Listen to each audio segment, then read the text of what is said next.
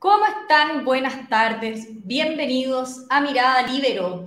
Sigue siendo incierto el panorama para el sistema de ISAPRES. El viernes la Corte Suprema indicó que no hay nada que aclarar respecto al fallo, pero las preguntas en torno al cumplimiento del mismo persisten. Y hoy estamos con el abogado y ex subsecretario del Interior, Jorge Correa Sutil, quien de alguna manera ha abierto una nueva arista, a una nueva perspectiva en esta discusión. Jorge, ¿cómo está? Buenas tardes. ¿Qué tal, Pía? ¿Cómo está?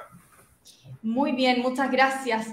Jorge, hoy en carta al Mercurio respecto al fallo, usted indica que la sentencia es clara.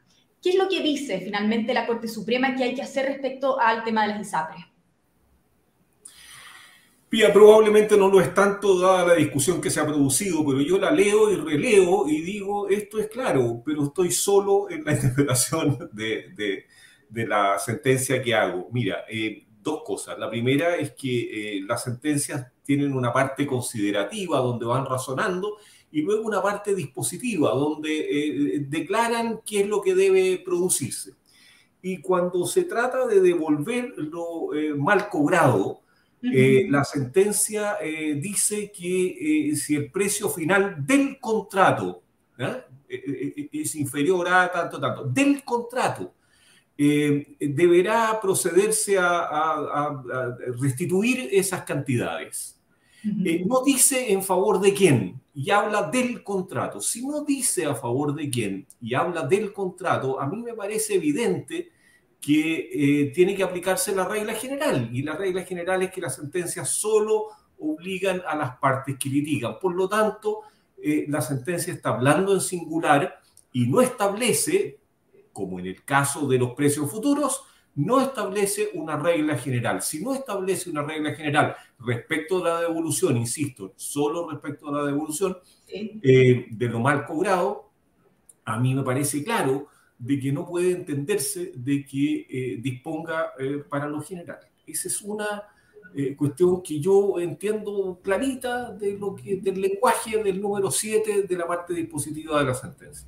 Y perdone que lo interrumpa, y esto es lo que a usted se refiere, que serían seis las personas a las que se debería aplicar esta parte del fallo a la que se refiere la devolución. Claro, puedo equivocarme porque puedo no haber encontrado una sentencia haber encontrado otra, yo decía cuatro en mi columna, ahora me rectifico y digo seis, pero en fin, son los casos individuales respecto de los cuales la sentencia se dictó, y la sentencia se dictó en un número de casos que yo entiendo que no sobrepasan los seis.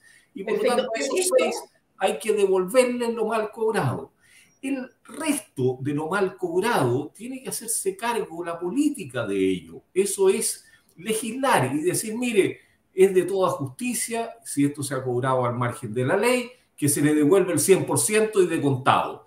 Pero, sin embargo, si esto ocurre, eh, van a quebrar las ISAPRES, cosa que es mala para, etcétera, etcétera. En fin, se habrá el razonamiento político y por lo tanto vamos a determinar que se paguen cuotas o que se pague solo un 50% o que las acomodaciones propias de la actividad política, pero no en razón del cumplimiento del fallo, sino en razón de que es justo. ¿eh? En, razón del cumplimiento del fallo, a mí me parece claro que hay que devolverle a seis personas. Perfecto, pero esto va... El ministro de Justicia, a quien yo respeto mucho, pero creo que en esto está profundamente equivocado, es que la sentencia es general. Y dice porque las consideraciones pero claro, la parte considerativa puede dar lugar a eso, pero una sentencia de aplicación general tendría que disponer de manera claramente general en la parte dispositiva. Ese es mi primer punto. Y la segundo es que él dice... Perdón, que lo interrumpe, Jorge, porque eh, es verdad, o sea, eh, probablemente es la parte que más le importa a la gente, a las personas que están eh, de a pie, digamos, que están involucradas en esto, porque eh, usted dice que, mm, o sea, esto va en contra de lo que efectivamente dijo el ministro Cordero en una entrevista también, que era para todos los afiliados a la ISAPRE demandada. Pero, pero, el ministro Cordero, pero el ministro Cordero dice que se lo va a devolver con los excedentes, lo que me parece a mí una burla para los cotizantes, ya lo analizaremos. ¿eh?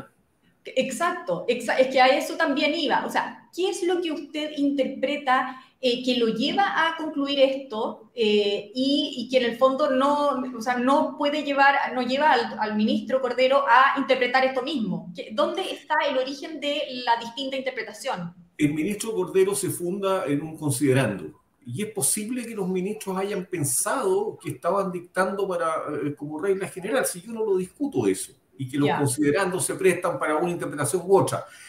Pero lo que yo sostengo es que una sentencia que pretenda aplicarse para un caso general en condiciones que fue a reclamar una persona particular, no puede sino ser clarísima en ese sentido. Y en su parte dispositiva decir esto se aplica para la generalidad de los casos como la sentencia lo dice respecto de los precios futuros de los planes. ¿eh? Eh, en ese caso, la sentencia claramente general se aplica para lo general, aunque podamos criticar la sentencia por haberlo hecho, todo lo que usted quiera, pero la sentencia es clara.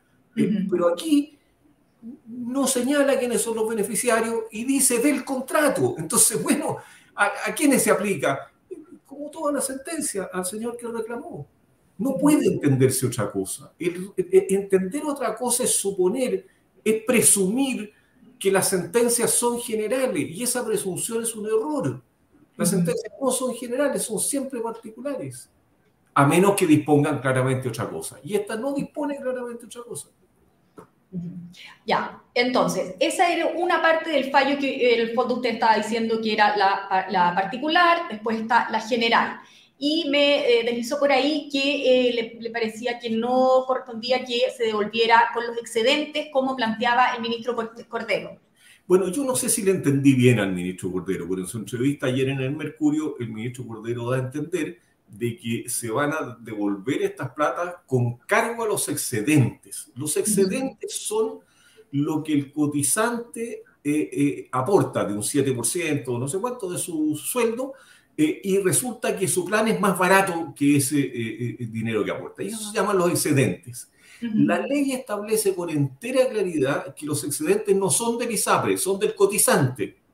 Por lo tanto, decirle al cotizante que lo que le cobraron de más se lo van a devolver con cargo a plata propia, a mí me parece una burla escandalosa. O sea, no, se ría de mí, señor. ¿eh? Eh, espero haber entendido mal al ministro, porque si es así, se está, eh, creo yo, burlando de, de, los cotizantes. Esa plata no es del ISAPRE, es de los cotizantes. ¿Cómo se va a devolver una plata mal cobrada por el ISAPRE a los cotizantes con plata de los cotizantes? No, no, no puede ser. Y además no hay fundamento para eso. Lo que dice la sentencia es que eh, eh, eh, esas cantidades recibidas en exceso y cuyo cobro no está prescrito deben ser restituidas como excedente de cotizaciones. Como excedente de cotizaciones, no dice con cargo a los excedentes de cotizaciones. Entonces, yo espero que el gobierno no pretenda burlarse de los cotizantes, porque si quiere burlarse de los cotizantes, bueno, entonces diga que se va a devolver solo en 1%, no sé, todos esos acomodos yo los entendería pero decirle que le van a devolver la plata con la plata que, que ya es suya, no, no, no, no, eso no. Entonces, en su carta usted también desliza que este embrollo no lo habría armado la sentencia. Entonces, ¿quién o quiénes son los responsables de, de este enredo? Los que leyeron la sentencia mal, pues. O sea. A ver, podemos entender que la sentencia lo armó porque dijo algunas cosas. La ministra después hizo una declaración que dijo todo. Después dijo eh, a todos los que hubieran reclamado, que son otro, otro universo, digamos, más chico, pero un universo también. Uno le puede echar la culpa a mucha gente. Yo, yo no quiero echarle la culpa a nadie, pero, pero lo que yo sostengo es que el embrollo se arma porque se lee la sentencia en términos que la sentencia no dispone. Ya.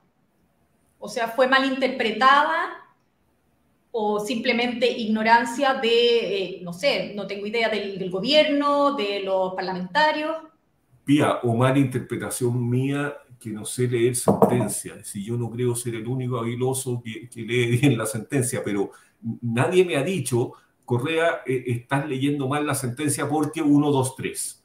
En cambio, yo estoy dando argumentos fundados en la sentencia. Entonces, lo que yo espero no es que me digan, mire, es que vamos a seguir para adelante con esta no que le vamos a volver la plata. Que alguien diga, mire, no, esta lectura tercera que solo sostiene Correa está equivocada porque. Eh, al único que se lo oído es al ministro, que dice, no lo dice directamente, pero dice eh, en el considerando 27.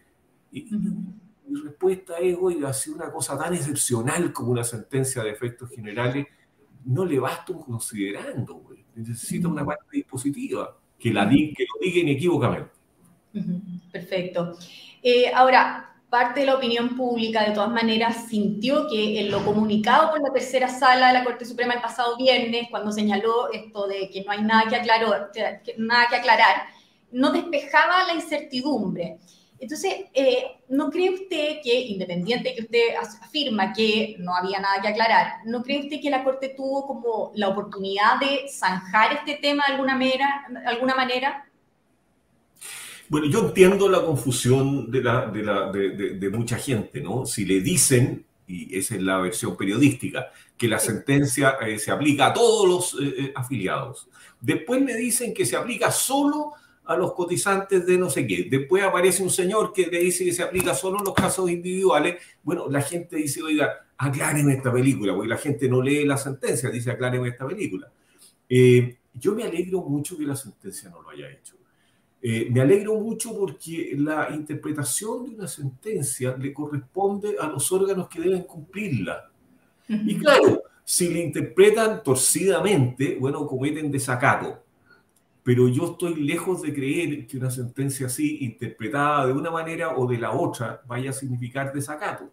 Eh, eh, y no creo que vayan a, meter preso por desacato a todos los parlamentarios del país. Entonces, aquí hay un capitis diminucio, hay un achicarse de las autoridades electas eh, que dicen, no, no, yo no me atrevo a resolver este problema. Probablemente porque es muy enredado resolverlo, vía. Si, si, si usted lo resuelve en favor de los cotizantes, eh, los cotizantes saltan en un pie por un rato, digamos, después que el y dejan de saltar en un pie, pero no importa, saltan en un pie por un rato.